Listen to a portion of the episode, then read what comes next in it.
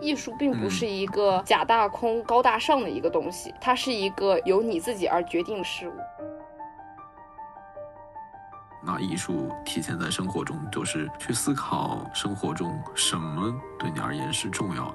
那重要的这部分，让你有共鸣的这部分，那就是你生活的艺术。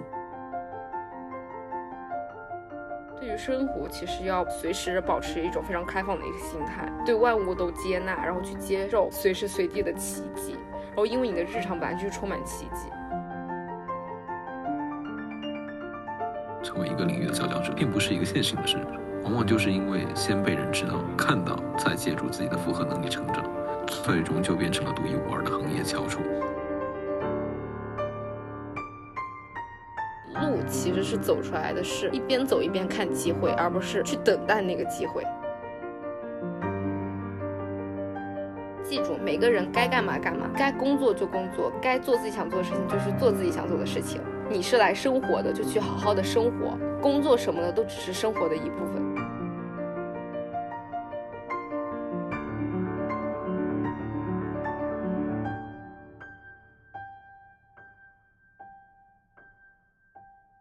从认真录播课的第一期开始。好的，那这一期就是认真录播课的第一期。但是你这么一说，就好像之前没有认真录一样。嗯，是换了一种心态。嗯。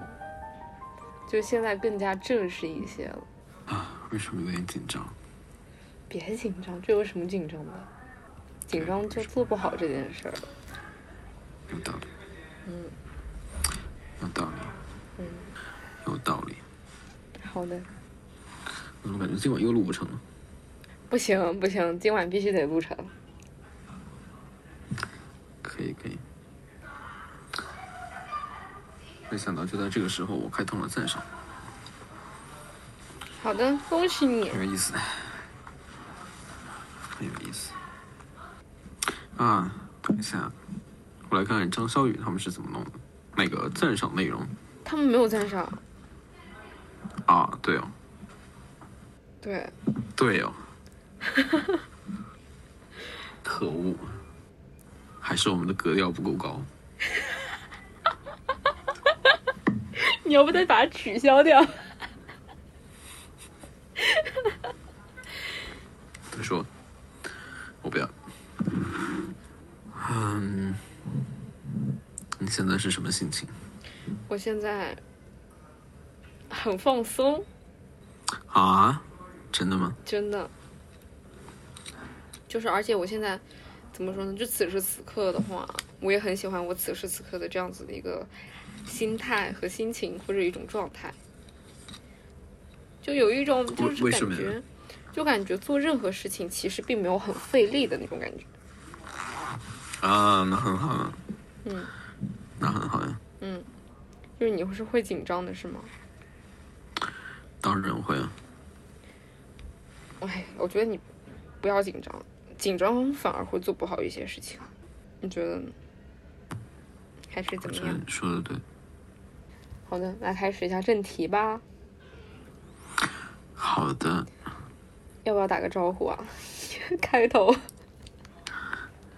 好的。嗯。晚上好啊，朋友们，我是大地，就好久不见。今天是二零二三年十一月十六号。距离上次更新已经有好多好多天了，然后这次我又找到了我们的老朋友小弟来一起录播课，我们打算分享一下最近几个月的感受跟经历，希望你会听得开心。对，没有错。Hello，大家好，我是小弟。嗯。就过去了一段时间，我和大地两个人都挺忙的，然后各自都在认真的生活，然后在彼此的生活当中呢，发生了许多有意思的小事，就引起了我们两个很多的感想，因此就很想做这一期播客，把它给分享出来。对，嗯，是的。那事情该我有一句话一直不知道该不该说，就是。刚刚我停了这么久，就是因为这个。虽然我们已经拖延了这一期已经拖延了很久，但是主要原因在我，因为我一直说啊，今晚可能录不成了，今晚没空这样的话题，然后我就觉得，然后我们录播客录这一期的内容的激情在慢慢的消耗殆尽，对，就是这样。对，就是我觉得有一些事情是当下发生的那个状态下去记录下来的话，会更有感觉。反而随着时间的推移之后，那种感觉就会慢慢慢慢的没有掉。那你最近几个月有什么变化呢？就当做我什么都不知道。好的，虽然我们两个私下聊过一些，就是我上期的播客其实是好像是我的个人单口，然后是讲了一本书叫《吃掉那只青蛙》。那本书录制的话是十月中旬左右，我在家录制的。录制完之后，我就离开家，然后开启了我下一段的旅程。就是离开家的这个契机和原因的点在于，就是我感觉我在家的状态和我现阶段的一整个人的心态非常的不一样。就是比如说呢，什么不一样？嗯，因为我今年七月份毕业之后。就当时就已经确定下来，给自己一年的时间，在这一年里面去尝试更多的可能性，所以内心就有种比较跳跃的感觉，就是做事很有激情，就想要做任何事情，只要机会在手里面，或者说只要有机会，就一定要去做这种感觉。但是在我回到家之后的那么一个状态下，就让我感觉太安逸了，就是过于舒适的那么一个状态，与我的内心其实是非常起冲突的。因为我我并不希望未来这一年是处于安逸的这么一个状态，我不想要浪费时间去做没有意义的事情，就比如说就在家里面，每天 吃吃喝喝，然后玩一玩，睡睡觉，就这样过去。所以在家两周不到吧，我受不了了，就特别受不了。当时我就立马看了一下自己的行程单，立马联系了景德镇的一家陶瓷工作室，当时我就报了课程。去景德镇做陶瓷了，这个是第一个。为什么啊？啊，对，是，对，这个是第一个安排。然后第二个安排就是我要想了，我做完陶瓷之后的我的行程又该是怎么样子的呢？然后一直以来就是，其实我个人是处于一个学生的一个状态，所以我并没有真正的去完全步入社会去参加工作或者怎么样，所以我就觉得这个阶段我应该去尝试尝试。当时在报完。陶瓷课程之后，立马又找了一家与我学校里面学的专业相关的一个工作室，然后给他们发了简历，对，然后也比较顺利的通过了。所以当时的计划安排就是十月中旬的时候去景德镇做陶瓷，做完陶瓷之后就立马飞深圳参加面试，参加最终的面试，然后入职。嗯，就时间挺赶的，就是安排的很紧凑。呃，十月三十一号结束之后，十一月一号面试，十一月二号就入职。嗯，的确很快。就是我想知道为什么你会想去做陶瓷，想会去学陶瓷。哦，景德镇做陶瓷的话，是因为从小到大吧，我个人是对于器皿，对于一些小玩意儿特别的感兴趣。然后像之前，对，对这个你是知道的。然后像之前在锅那些呢？锅那些我我寄回国了呀。哦哦哦。然后哦，对我这里插个题外话，特别搞笑，就是因为我有很多锅碗瓢盆，然后我都舍不得扔，我就把它打包好，全部寄回国。然后那个邮费就很贵。然后最近啊，那个海运打包的东西就到家了。到家之后有三大箱，其实还有两箱没有到。然后当时我妈就跟我说，东西到了要怎么处理？我说你千万不要动，你就摆在那儿，等我回来再说。我这么说的原因是我担心它拆开之后会被气死。可以的，可以。就是呃，就是呃，漂洋不过海就寄了一堆锅过来。对，寄了寄了各种锅碗瓢盆，就是在他们眼里看来就是完全没有必要寄的东西，就全给寄回家了。然后我就说不行，你千万不要动，等我回家再说。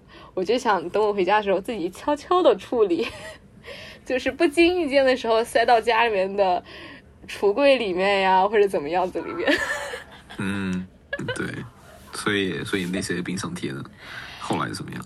那些冰箱贴的话是，就是本来我买很多冰箱贴是想要贴在家。里冰箱的门上的，结果 我不知道为什么我家冰箱那个贴不上去，然后我专门买了一个那种小黑板，嗯然后那个黑板不就是可以磁吸的，我就买了个黑板，然后上面贴满了我的冰箱贴，然后放在我的房间里面，就像一幅画一样摆在了那儿。嗯，所以这就是你想要去学瓷器的原因是吗？嗯，算是原因之一吧。然后第二个原因是我想要通过自己的双手去创造一些东西，去创造一些具体的事物，而不是一个空泛的一个想象。是因为我觉得每个人其实本质上都是一个艺术家，哦，为什么？为什么这么说？因为每个人其实都可以创造自己想要的东西。我就举一个例子，哪怕对于陶瓷他不了解，也不会做手工，也完全不会画画，不懂怎么去做一些东西，但是但凡你的双手触摸到了触摸到了泥土的那一刻的时时候，其实不管你做出来的任何东西，它都是你所创造的。那这个时候，你完全你就可以把它定义为这是你创造的一个艺术品，或者它可以被称之为一个艺术。艺术并不是一个假大空、高大上的一个东西，它是一个由你自己而决定的事物。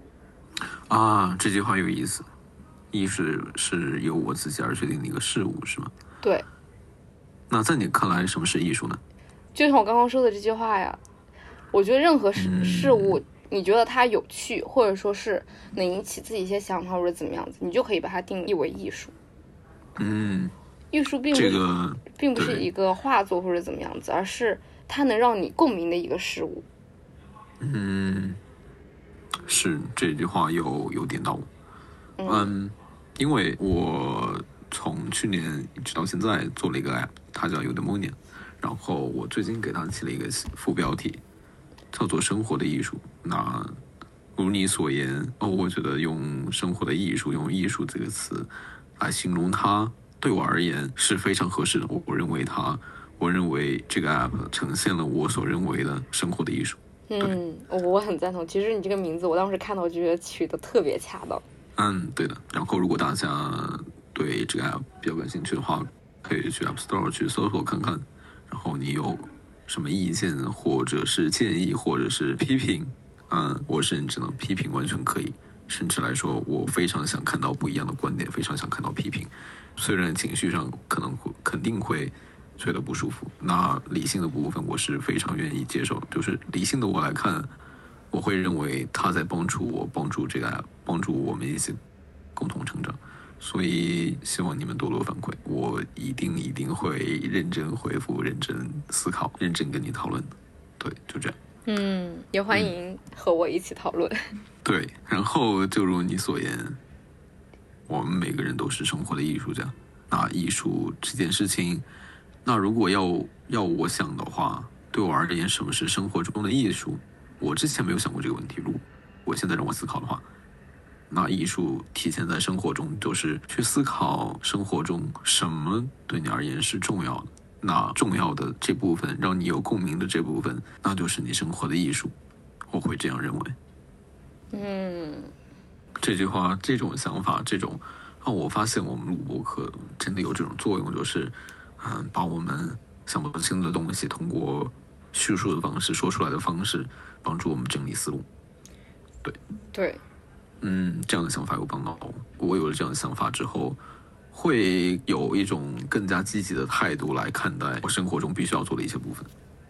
你说起这个点，又让我想起了，就是我前段时间听播客，听张小雨的播客，是因为我现在的状态就是有时候上下班的时候会听播客，因为骑单车嘛，我这个路途中我就会听播客，就听到了他很早的一期播客，但是其实那一期我已经听了很多遍了，然后每次听都会有新的感受。这次感受到了什么？就是大概是讲，对于生活其实要随时保持一种非常开放的一个心态，对万物都接纳，然后去接受随时随地的奇迹。然后因为你的日常本来就是充满奇迹，这句话就是我去年是第一次听的，然后听到之后，其实今年一直有在奉行这句话的一些内容。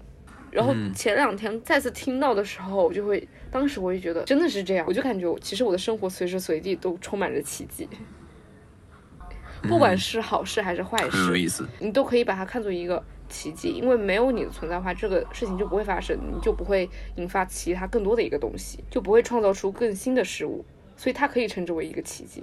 就生活中随时随地其实都是在发生奇迹的。好的，一会儿你把这期播客的链接发给我，我也要去听。好，没问题。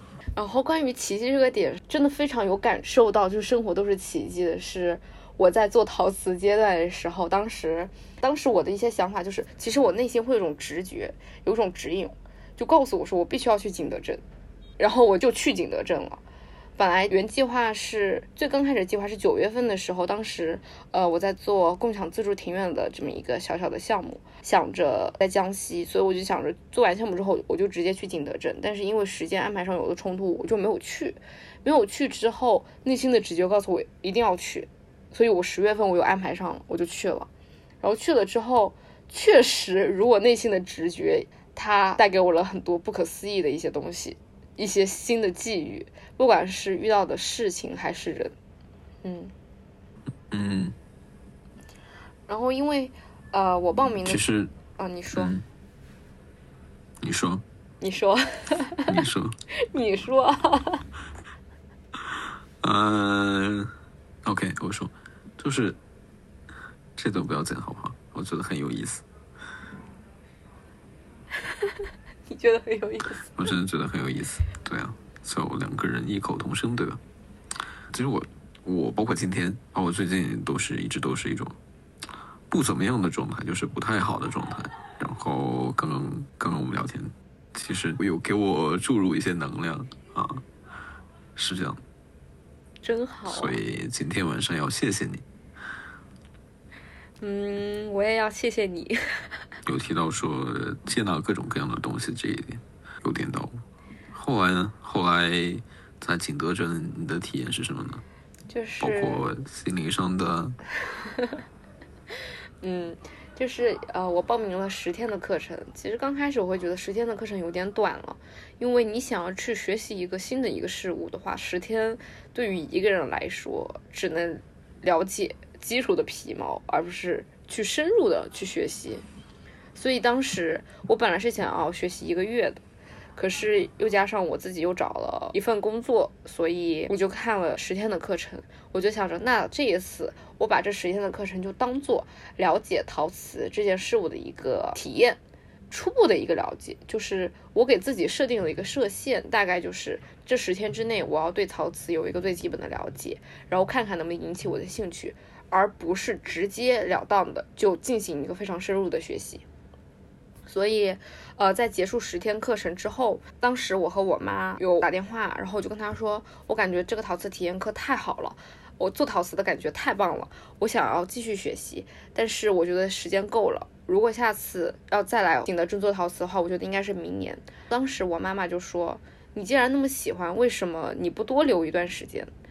我说：“我觉得我该开启下一个阶段了，因为这次的体验，这一次十天的课程，我给自己定的目标就是我要去感知它，我要去了解它。如果它到了那个给我对的感觉，OK，这次的目的就达到了。”嗯，对，就是我会给我的每一段行程设置一个限制，就是我想要达到什么样的目的，如果达到了，那我就不会再继续，因为从我的个人的观点角度上来看，做任何事情都必须要有一个度，这个度一旦超过了之后，可能会适得其反。然后在做这十天陶瓷的过程当中呢，我遇到了一个很有意思的人，他是我的，说说看呢？对，他是我的陶瓷老师。关于陶瓷老师的话。我不太确定之后会不会邀请他来和我一起录一期播客，是因为当时我在见到他的第二天吧，我内心就有想法，就是说是不行，我一定要认识他，我一定要和他有比较多的交流，然后说不定能成为好朋友，之后一起邀请他来录一期播客。然后事情发展如我所愿，嗯，现在我和陶瓷老师是比较好的一个朋友，很好。为什么？就是我和陶瓷老师会有这样的一个。比较奇妙的一个际遇呢，是因为在他第一天的时候，当时是中午吃午饭休息的时候，他在一旁看了一本书，然后那本书呢是网飞，就是 Netflix，就是那个做视频的 CEO 还是谁写的一本书，当时我就看他在看书，我就问他说你在看什么书？然后他说他在看王菲写的那本书，叫 书名不好意思我忘了。没有关系，这个不重要。OK，反正就是反正就是一本呃管理类的一个书籍，我就很好奇，我就说呃这本书。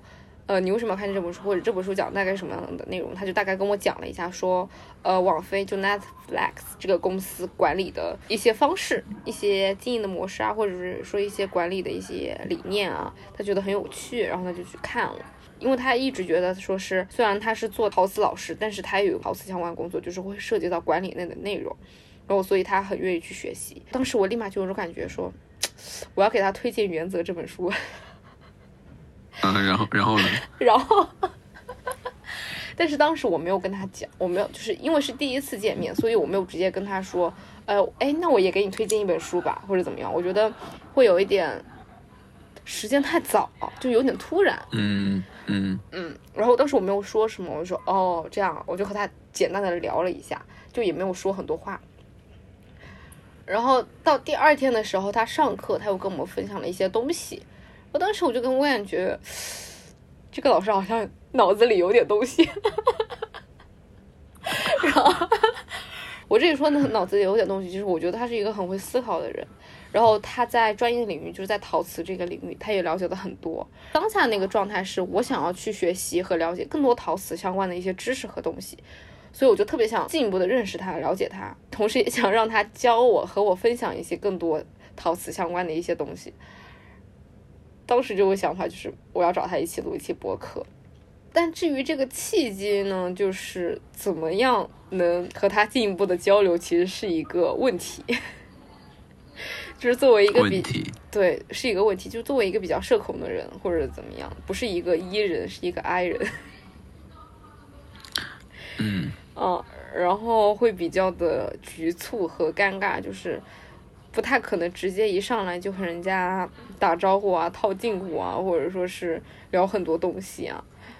然后时间的转折点出现在上课的第三天晚上，当时大家一起举办烧烤，学习陶瓷。就上课的过程中，晚上还有活动。是因为这个工作室，就这个陶瓷工作室也蛮好玩的。他们的核心内容是，呃，度假式体验陶瓷课，所以度假体验陶瓷课。对，就是不是只做陶瓷，就还有各种，就比如说大家一起组织，呃，课余时间一起去周边玩一下呀，因为景德镇风景环境挺好的，或者说是组织烧烤啊之类的。第三天晚上的时候就有了烧烤这么一个活动，然后大家就坐在工作室的门口有个院子，就在院子里面烧烤。嗯嗯，然后当时烤烧烤的时候，呃，陶瓷老师就跟我说，他不太喜欢参加这种活动，是因为觉得他比较喜欢就是安安静静的那种，就是虽然大家都一起玩儿，但是他不太是喜欢就是参加这种团建活动的人。或者说，其实我也是，就比如说去 KTV 里面唱歌啊之类的，我从来都是吃水果、吃东西，听着他们唱歌的那个人，就是我自己根本不会唱。啊哦，然后他说他也是，然后我们俩就坐着一块，一人一人拿着拿着一瓶酒，拿着一瓶啤酒，然后还有一点点烧烤，就边吃边聊。那一下子关系立马就拉近了，然后就聊了很多很多，聊了他过去的一些生活，然后他的一些个人的经历呀、或者说是他对做陶瓷的一些相关的一些故事啊之类的。对，第二天我发现，哎，怎么我想找他录播课聊的东西，全部被他昨天晚上给讲完了。然后，可然后，以可以的。然后那一期播客就没了。嗯，也许也许你可以随时随地，就可以礼貌问对方一下，你介意？我我觉得我们这次的聊天很有意思，你介意我录下来吗？巴拉巴拉诸如之类的之类的问题。对，但是当时就聊得很尽兴，根本没有想到录播客这事儿。然后如果再录一次，就是去讲过去发生一些东西，就没有当下那种感觉啊，就有点刻意，嗯所以就也没有录上。当时聊天的时候，我就很自然而然的给他推荐了《Ray Dalio 的原则》这本书，然后他当着我的面立马下单了。哦，我怎么感觉我是 Ray Dalio 的中国大区中国区推销员？可以的，你有这个潜力，你已经成功推荐给我。嗯，就是，嗯，跟大家说一下《瑞达六的原则》这本书，是我跟小弟都非常喜欢的一本书。对，嗯，对，嗯，这本书的一些理念也成了我创作《Udemoniya》这个 app 的一些灵感。正是这样，你可能已经看出来我对这本书的喜欢之处。嗯，我喜欢到把它作为 app 的一个功能。对，我希望它可以用来改善我的生活，记录我生活中的问题。然后我在里面的一个功能就是去记录生活中的发生的问题，那去进一步分析它的原因。因为世界上的任何事情、任何问题都是在以大差不差的情况在重复发生。那发生了一次之后，你要吸取这件事情的教训，分析它的原因，建立相关的原则，在下一次出现的时候用这条原则来应对它。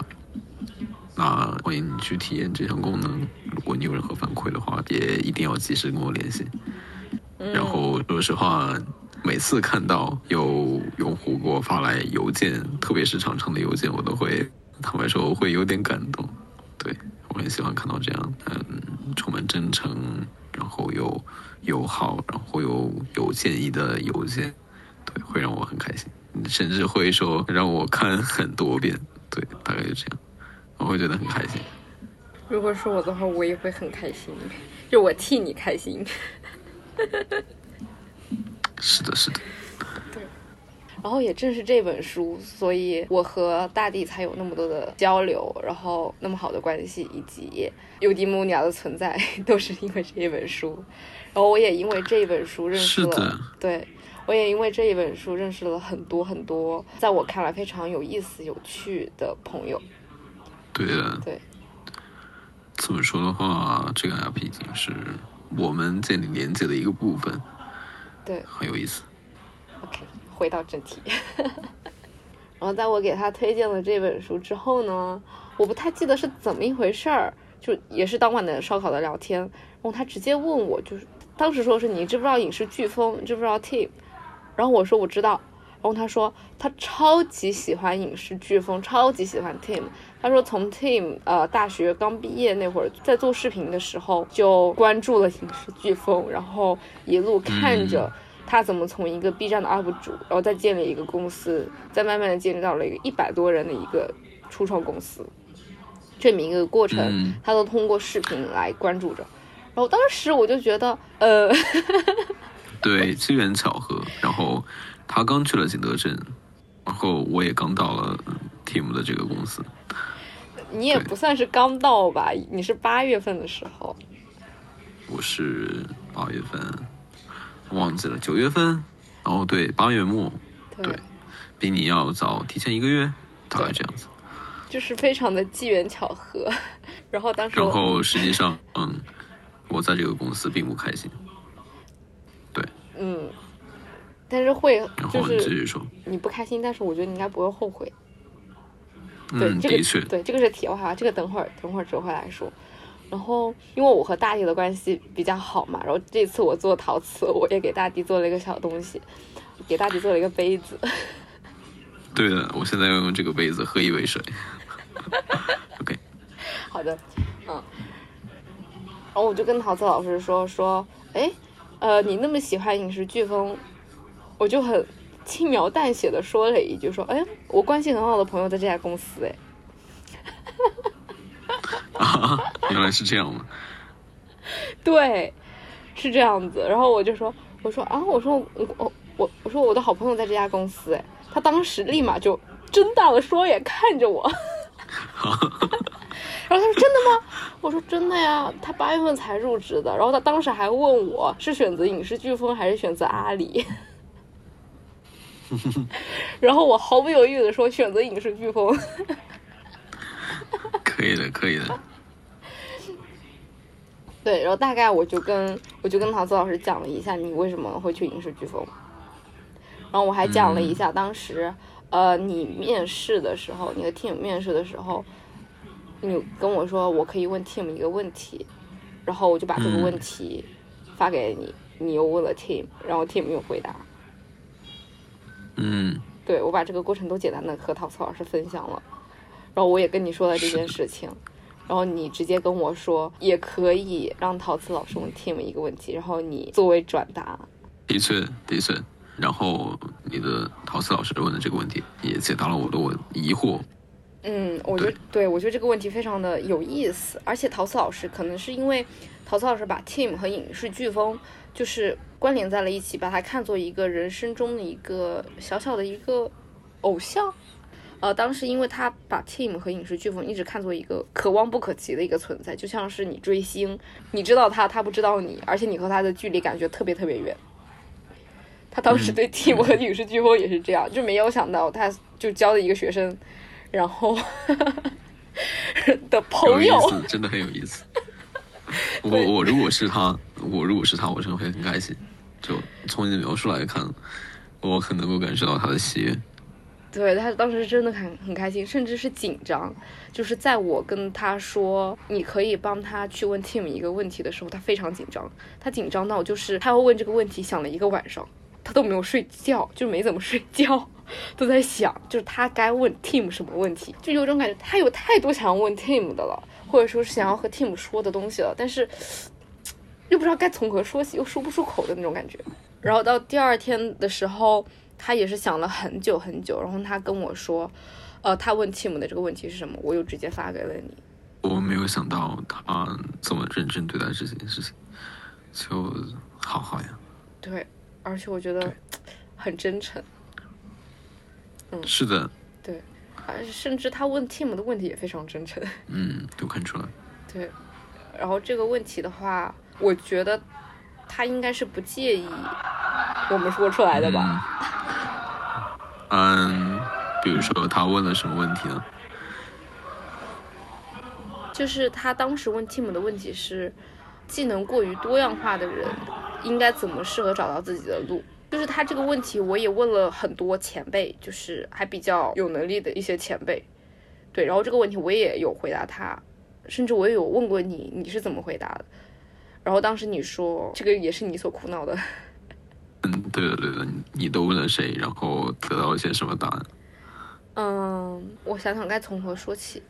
就是我现在把这个问题说出来之后，如果有听众听到了，就是我也很希望能听到大家的一些回答和一些反应，嗯嗯他们自己的答案是怎么样子的。嗯，就他这个问题是全部问题是技能过于多样化的人应该怎么找到适合自己的路？这是原本被作为桥梁培养的人当没有平台时的痛苦。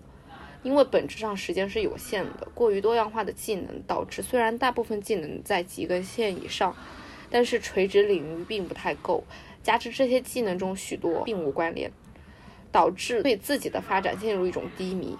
一方面清楚自己擅长事情在那件事的领域中并不是佼佼者，会担心自己不够好；另外一方面又不甘心自己拥有那么多领域的技能，却不知如何发展自己。这个是他的一整个问题。以嗯，及他的一些解释。如果在听这期播客的朋友也有类似的困惑的话，那 Tim 的回答给你一些参考。他是这样回复的，他完整是这样说的：他说：“嗨，你好，我是 Tim，我有通过同事看到你的问题，我觉得挺好的一个问题。这么长的一段话，就其本质来说，就是你对自己有一些不自信，觉得没有在一个领域做到最头部，只是横向有很多技能，所以有点学而不精、望其项背的感觉。实话说，我自身也经常会有这样的焦虑，这很正常。不可替代性是一个人想要在社会上获得价值的最核心的属性。在单一领域钻到最深，当然可以加强不可替代性，但是同时路也会走窄。我个人认为，对于复合型人才来说，借助互联网被人看到、被人认可，是消解我不够强、我是草包这种焦虑的最优解。你需要的其实就是他人打心底里的赞赏。既然如此，通过网络让大量的人看到你完整的人格、多才多艺的能力是不错的选择。被人看到的方式可以是多样的，可以是图文，可以是做个软件，也可以是做视频。我个人还是最推荐视频。我不认为在今天做视频是一个职业，它只是一个技能，一个媒介，让别人更好的看到你，这比图文要强得多得多。最重要的是，它有沉淀，你可以清楚的看到自己进步的轨迹，粉丝量、视频质量都是客观存在的东西，这会让你心里踏实很多。我自身也不是世界上最会拍电影的，也不是最会剪视频的，但是因为正是因为每个都占一点，它会英文，使得我能够借助视频焕发光彩。借助获得的流量，我可以接触到更多的资源，提升自己的认知。到这个时候，我在行业里的不可替代性就构成了。所以你看，成为一个领域的佼佼者，并不是一个线性的事，往往就是因为先被人知道、看到，再借助自己的复合能力成长，最终就变成了独一无二的行业翘楚。我再次看这句话，还是会对我有一点启发。这也是我打算去认真对待博客。就是我想去好好做这件事情。嗯，我觉得，我觉得 Tim 也很真诚。嗯，是的。对，然后他的这个回答相当于是通过一个媒介，然后这个媒介让你的所有技能集合在一起，再让更多人去通过这个媒介来看到你自己，就自然而然的会慢慢的成为行业中的翘楚。然后你们又发生了什么事情呢？然后其实，在 Tim 就是回答他这个问题之前，我也告诉他了我的答案。然后当时我还问你的答案，但是结果你说你有这个困惑。嗯，对。然后，但是我给他的答案并不是一个方法，就是告诉他要怎么做，而是一个我内心的一个想法。我说，其实，呃，我觉得核心就是在你知道你擅长什么，并且似乎感觉有使命的时候，其实就应该坚持做下去。而之前各种各样的技能看似没有关联，实则一定会在将来的某一天用上。怎么样才算是嗯？怎么样才算是佼佼者？是名声大呢，还是赚的钱多呢？你又怎么知道它背后的其他东西？表面上看到的不一定是真相。就像是拉坯，就是做陶瓷有一个拉坯的过程，就双手触碰到了，你才知道它最后的形状是怎么样子的。就是总是不甘心有那么多的技能，却不知道如何发展自己，其实是内心太着急了。不到机遇来临之前，或者死之前，你怎么知道会用不到？就但是我觉得，其实我现在看了我这番话有一定的道理，可是我又有点好为人师了。我不在意，我在意的是，我现在听到对我有启发。因为你说到使命这个词，我认为把我的想法，嗯，用 app 这样的方式呈现出来。可以算是我这个阶段的一个使命感，会让我觉得有种使命感的东西。这个博客最初是因为我有一些日常的习惯。那如果你很早之前就听我们的博客，你会关注到前几期，就我们就聊到了习惯的养成这个话题。嗯。那当时我有一些习惯，我需要用 app 的方式来管理。然后我当时花了几百块钱买了一个买了一个 app，当时纠结了很久，最终下单。后来，哈，那个 app 就打不开，就用不了，数据丢失了。后面又陆陆续续找了一些 app，然后要么是很难看，要么是不好用，总之没有达到我的需求。我想，我就为什么我不自己做一个？然后我就自己去学习怎么做，啊，把自己的想法变成这样一个 App。过程中又读了一些书，比如说原则，比如说关于饮食的一些功能。我认为这些都是对我来说，在我生活中是重要的一些东西。因为最初更多是给我自己用的一个 app，然后就像刚刚我说的，我会认为它呈现了我所认为的生活的艺术。怎么说呢？我现在对我现在的生活，它有三部分组成啊，早上、白天、晚上。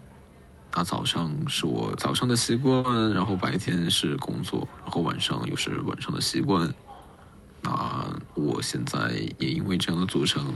我不是很讨厌工作这一点，好像我已经接受了它是存在的一部分。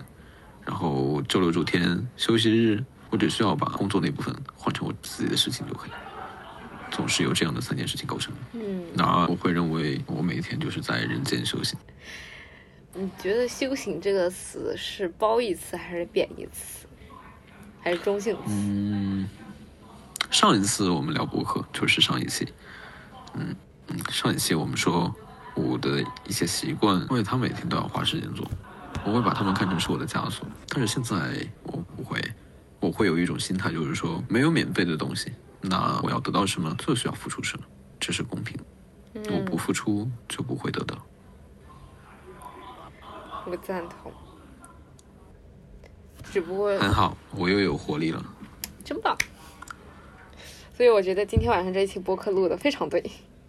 对的，有一个点对我来说重要的就是，按你的话来说就是接纳所有，只想说我不记得。那另一个就是，当我意识到某件事情对我有使命感的时候，那我就要继续做下去。嗯，其实这个也是 Cosmo Gyro 的核心之一，嗯，我要记一下。就是允许万物穿过自己，保持真诚与大脑极度开放，然后在宇宙中尽情的穿梭和流淌。嗯，好，希望大家喜欢用我的 app，就希望到时候我会遇到更多的同类，通过我的 app 这个媒介。是的，希望我们品味多姿多彩的人生。对，是这样。没有，然后享受生活，对吧？好好的，好好的享受生活。是的，是的，享受或者是说接纳，好像不是很合适，因为享受它有一种积极的色彩啊。不管了，不管了，这个不重要。然后呢，又发生了什么？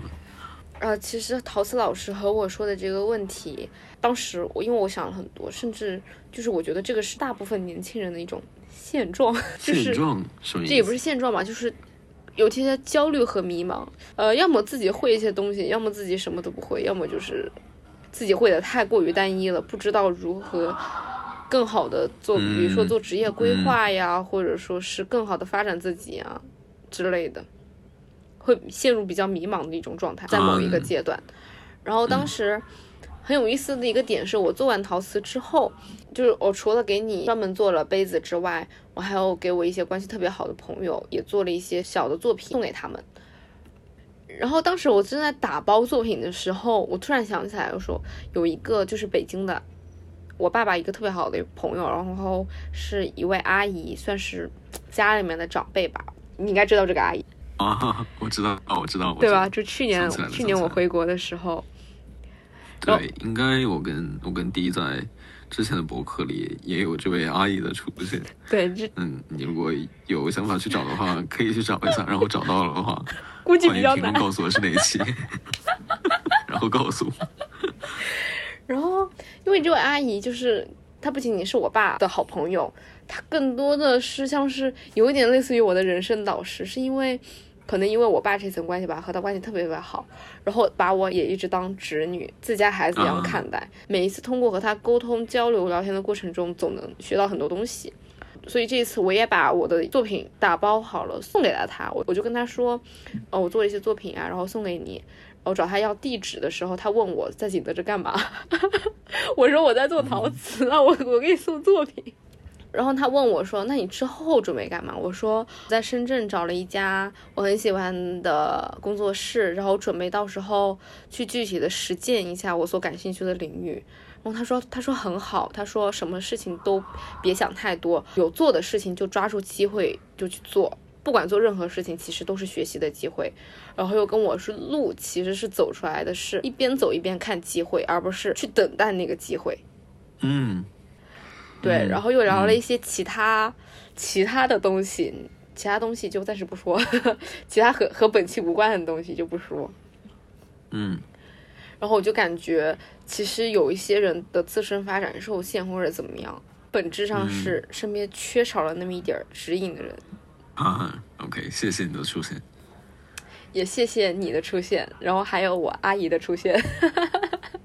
对对对对，对，我们隔空感谢他，隔空非常感谢，真的要感谢不知道他会不会。打喷嚏。嗯，打喷嚏。嗯，哦，我我大概忘了跟他跟他说个对不起。我大概忘了说了，我这位阿姨其实她真的很厉害，她是北大 MB，呃呸，北大 MBA 是 NBA 还 MBA，sorry，完了，这再没有关系剪掉吧。没有关系，北大这个词是关键词。啊，对，北大这个词是关键词。哎，没有，我这么说感觉有点引流的嫌疑。那为什么不呢？有这个资源，为什么不用呢？对吧？对，等一下然，后呢？然后我刚刚本来是想就是去看一下他的朋友圈，看一下他的个人简历，然后呢？然后我刚刚，因为我我是属于朋友圈关的人，所以别人发什么我一般我我也不会去看。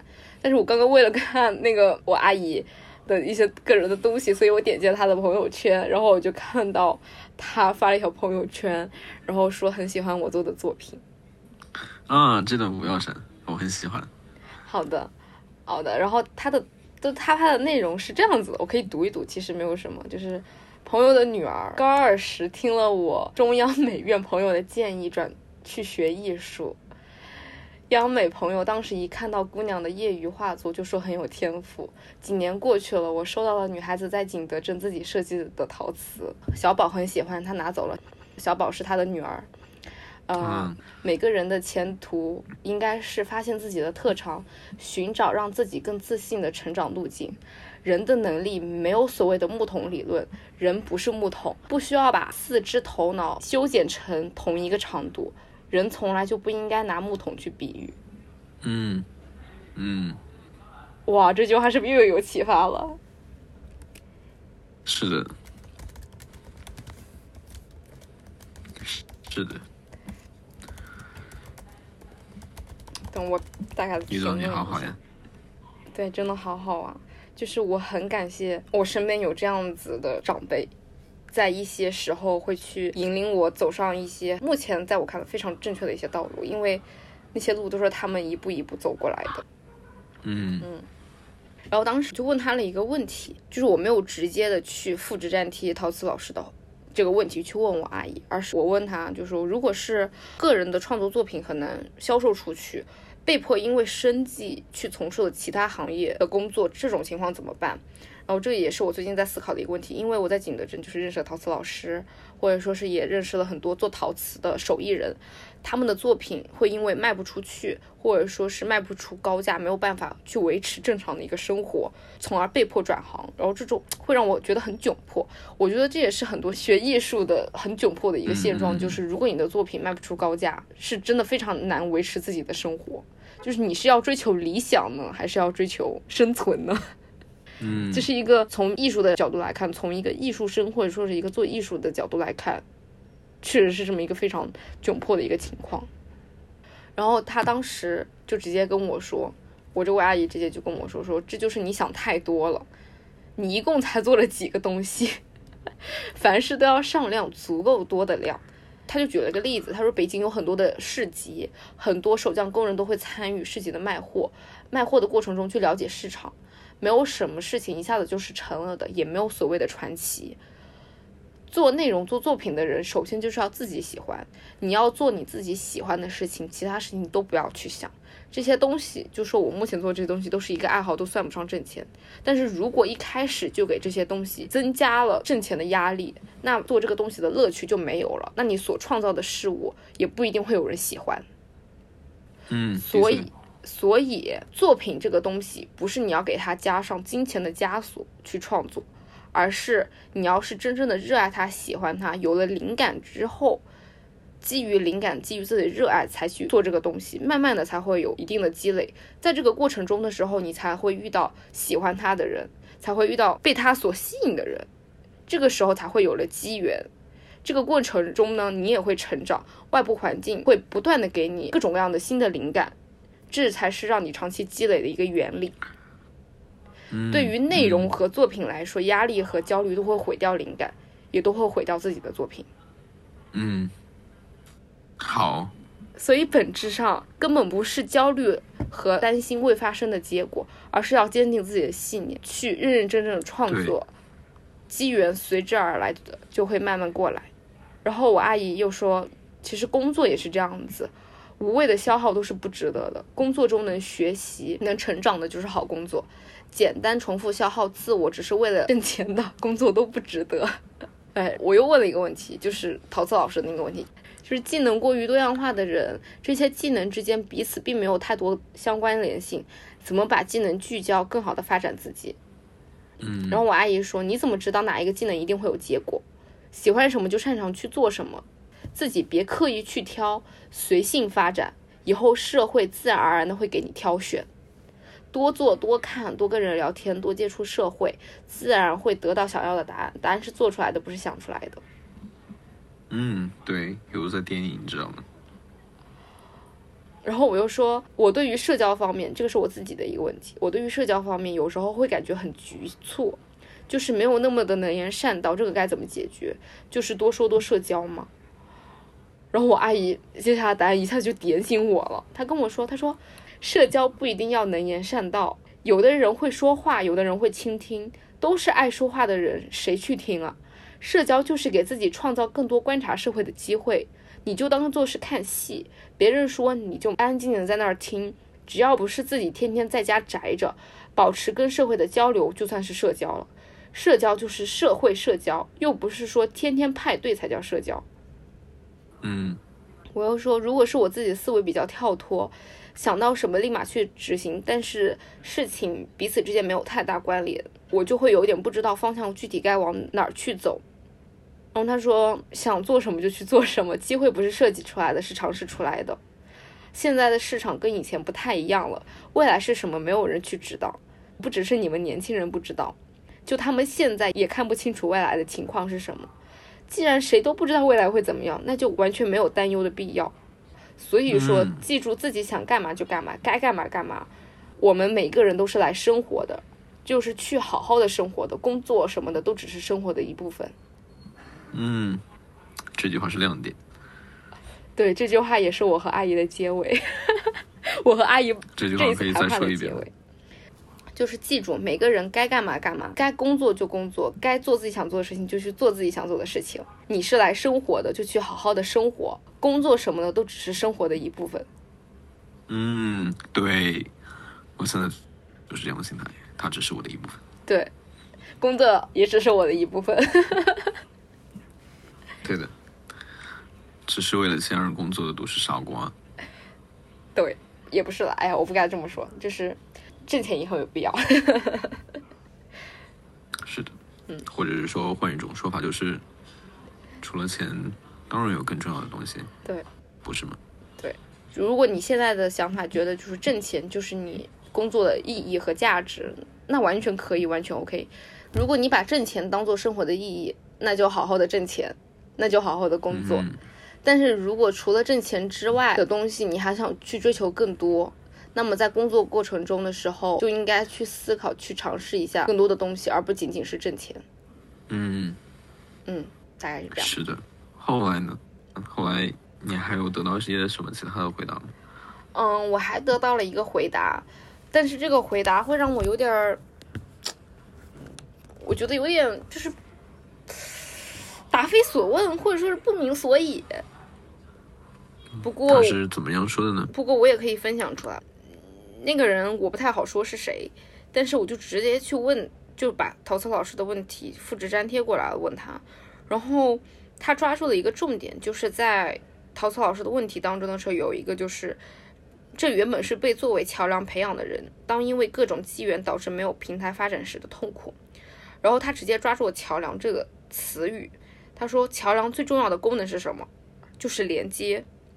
再细化一点，就是把专业领域的话术用最通俗易懂的语言翻译出来，并且深挖提取多方核心需求，经过协调周旋优化，从而达到共赢的模式。再通俗一点，如果是青铜段位的话，那就是万能插排代表，比如说剧组里的场务啊、PM 之类的。王者段位就是运算高效的 CPU。”他又说了一个代表，就是一些以前历史上出现人物，张仪、苏秦、诸葛亮、刘伯温等等，没了，这个就是他答案。嗯，好的，我只 get 到桥梁连接的作用，就有一点，我不知道是他的侧重点抓错了，还是我没有听明白他的话。留启发就可以。这位前辈也很厉害，嗯，是一个他是什么样的私募基金的投资人。好的，刚刚那位阿姨就是我的那位阿姨呢，她是北大 MBA 职业发展导师。嗯，那很有说服力了，职业发展导师。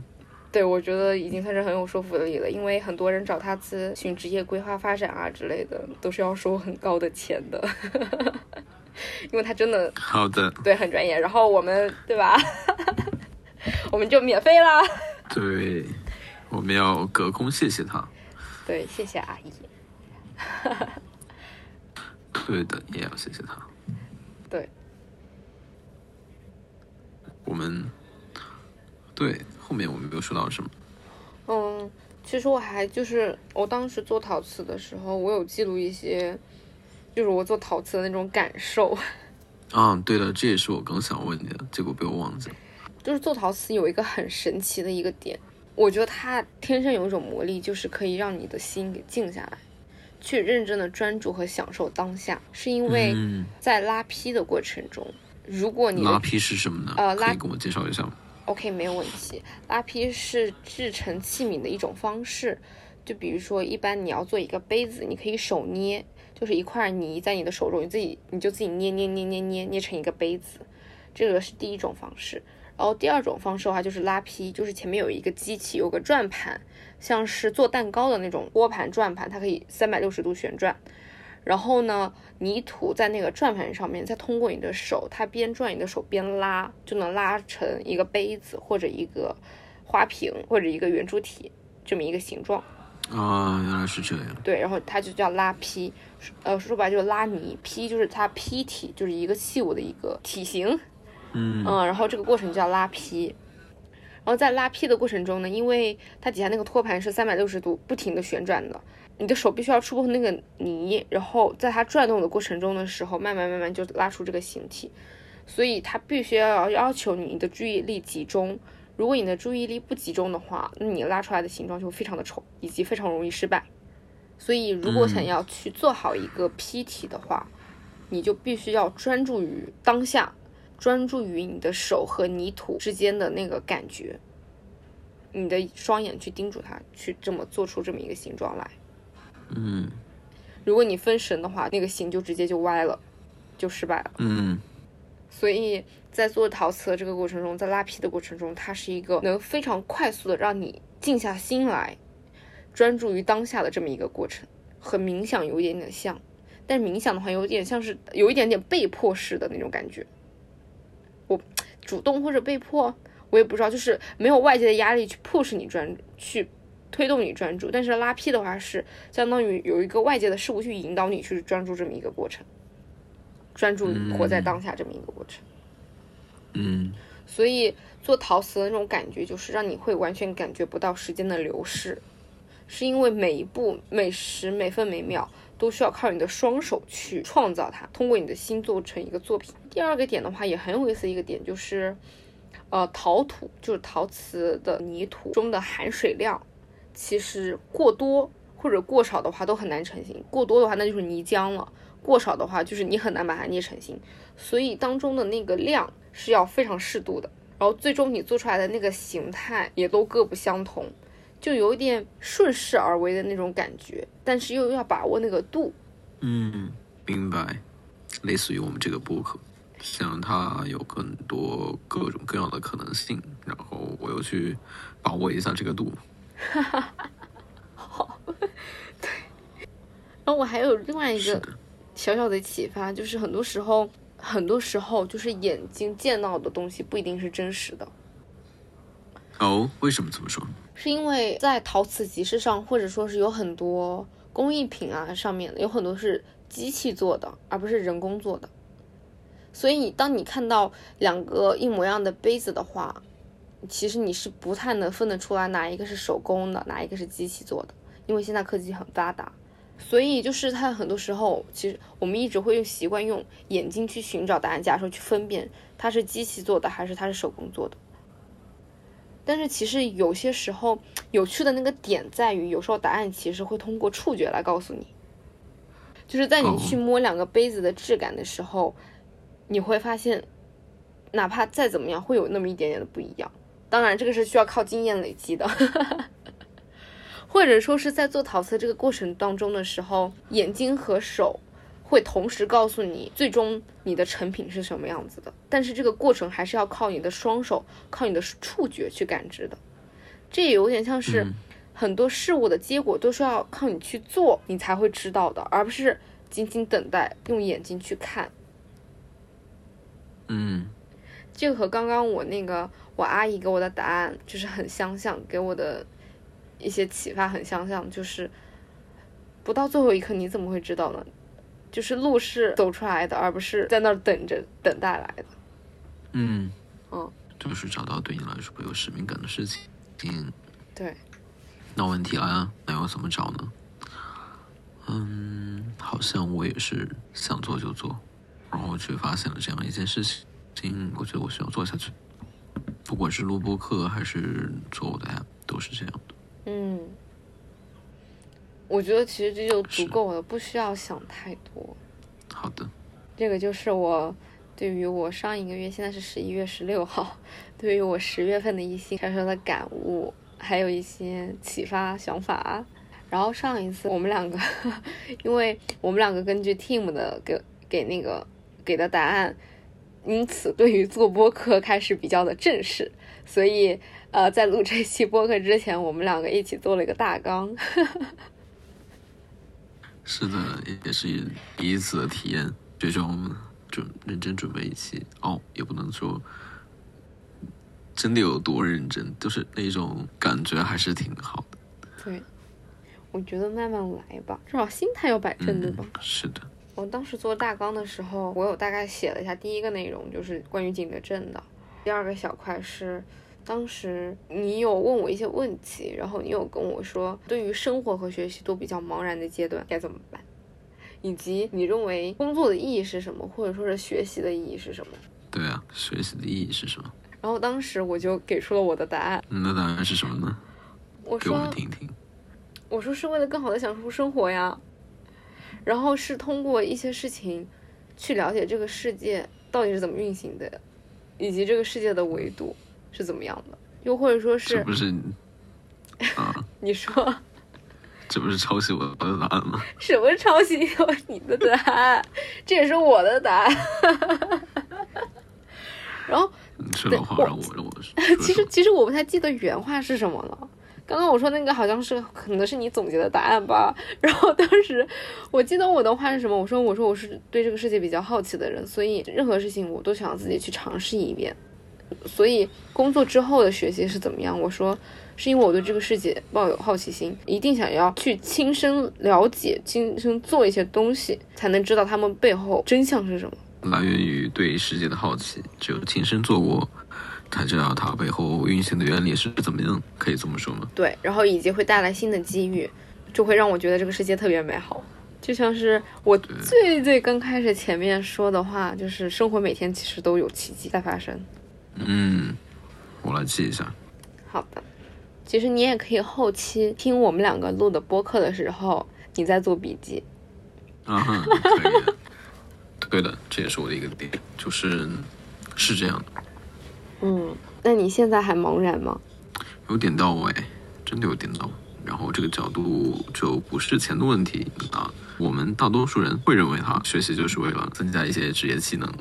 那你刚刚说的对世界好奇，自己去实践才知道它背后的运行原理是什么。那从这个角度来说，又摆脱了钱的因素，也希望对这个世界多一些了解。我不知道究竟是不是这样的原因，对我来说，那至少现在我有了一个方向。嗯，那就好，那就好。我很高兴能对你有那么一点点的启发。嗯，那你觉得，就是前段时间你之所以有这个问题的原因在哪儿呢？这个有这个原因的在哪儿呢？对，因为找不到学习的动力了呗。那现在有了吗？会有吧？会有吧？嗯，我不知道哎。我想过一段时间看看，嗯，给给你们做反馈，好的，好的，你们可以来追踪我的后续。嗯好的。这里其实可以换一个角度来看，人也要允许自己没有动力去做一些事情。是的，是的，是的，对这个角度很好，这角度很好。昨天还是前天，我因为我日常有些习惯，那那天我没有做，我整个人是不愉快的。就像我之前说的，这些习惯成了我的枷锁。好的一点就是他们可以调节我的情绪，我完成了我每天必须要做的，我的心情就会很开心。那不做的话，我就会整天很沮丧。然后那天就是这样的情况，等一下，我也很沮丧，对，等一下沮丧。然后我知道是哪一天了，是是我们两个就是本来要录这期播客的那一天吗？啊，我记不得了。绝对是我记得，因为我你有说你那天什么都没有做，然后你不开心，然后然后不开心的原因就是好是 Tim 好，你现在干活就不一样。啊，我们刚刚聊到了你，好，聊。很感谢你，真的。看一下你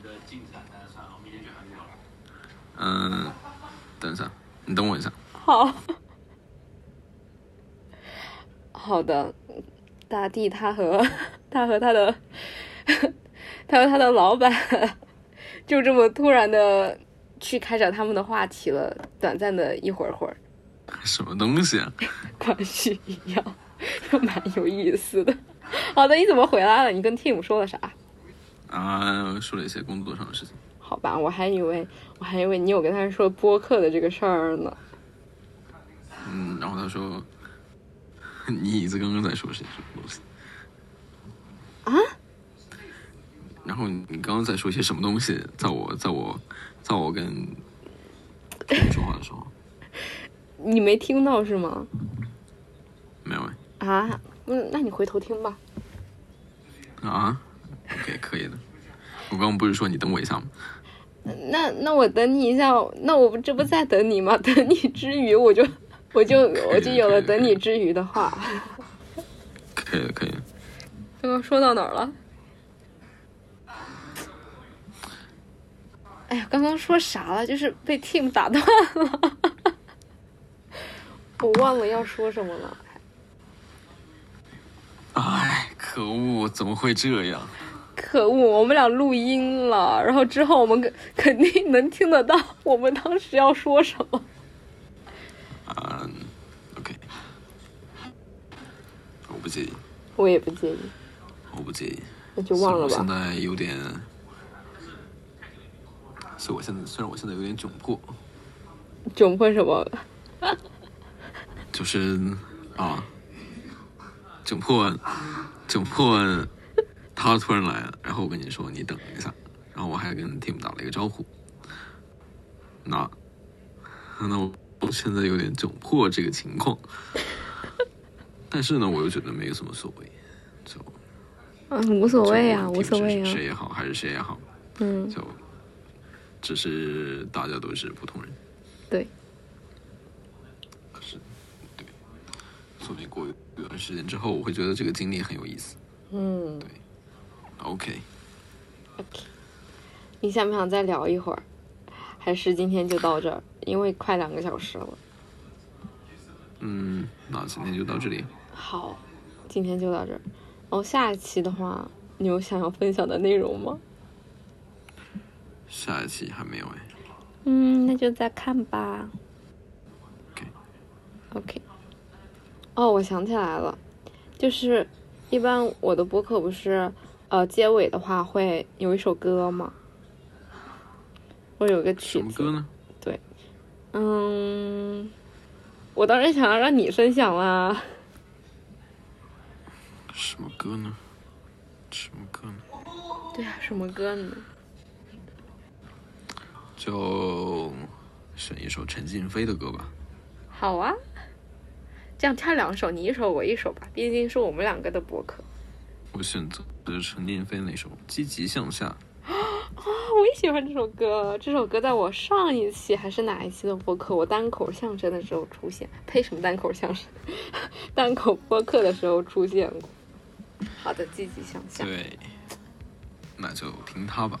好的，嗯、那我就选一首英文名叫《Free》自由。这首曲的话，是我现在入职之后工作室里面经常放的一首曲子。当时我听起来我就特别特别喜欢。嗯，那我就嗯放这首歌吧。好的，对的，我要补充一点，什么？我发现我变得越来越真实了，变得越来越更顾及自己的感受了，这是我这段时间的变化。好的，那我们今天就到这里，好的，那下期再见啦。希望我们可以通过播客这个媒介来记录一些，然后谢谢大家喜欢。对，谢谢大家喜欢。不介意被讨厌。如果是讨厌的话，其实完全 OK，我也会很开心。我世界上只有一种爱好，没有人被讨厌，那也太没意思了吧？嗯，对吧？毕竟所有事物都有正反两面性。好的，希望我们就到这里，那今天就到这儿吧。我们下次再聊。嗯，下次见。嗯，期待你的邮件或是评论，这个后缀好长啊。因为真的很舍不得呀，对不对？对，那你是舍不得观众吗？啊，舍不得听众吗？都舍不得。完全就是，嗯，可以暂停录制，然后我们俩再聊点其他的。嗯，可以的，这句话不要剪，好给，OK，给别人留下遐想的空对间。，好的，大家拜拜，我们要去聊点其他事情了，拜拜，朋友们。拜拜。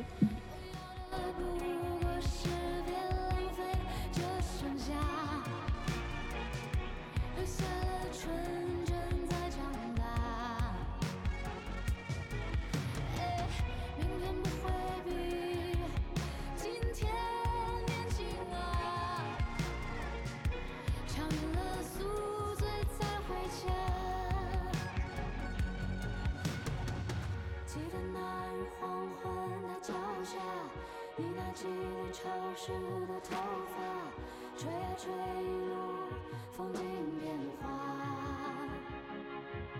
像狂欢的火焰，烟雨的缠绵，虚构的相片，不羁的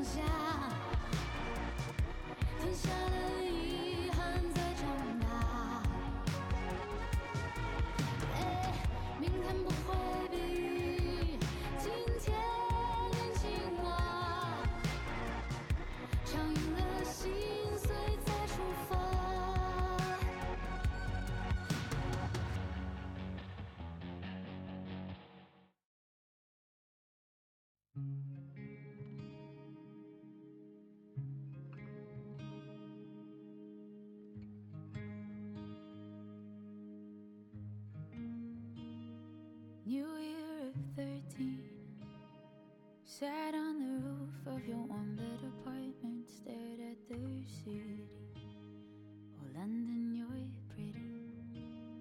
The way that you held me Tight like I'd leave in a slip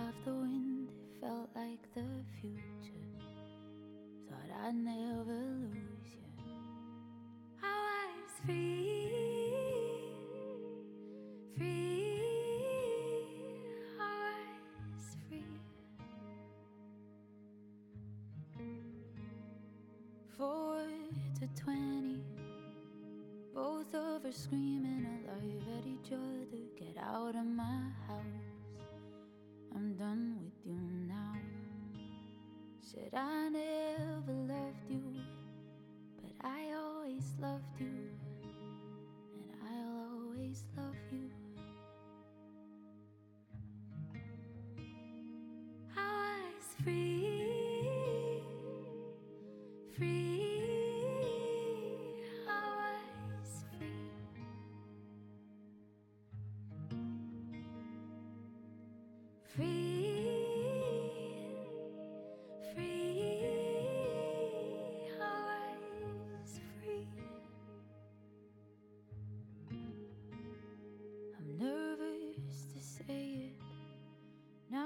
to sleep with a stack of regret, but I'm sorry we got here.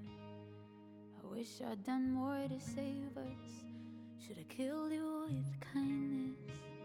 Swallowed your tears when your eyes open wide, but I'm drawing in darkness.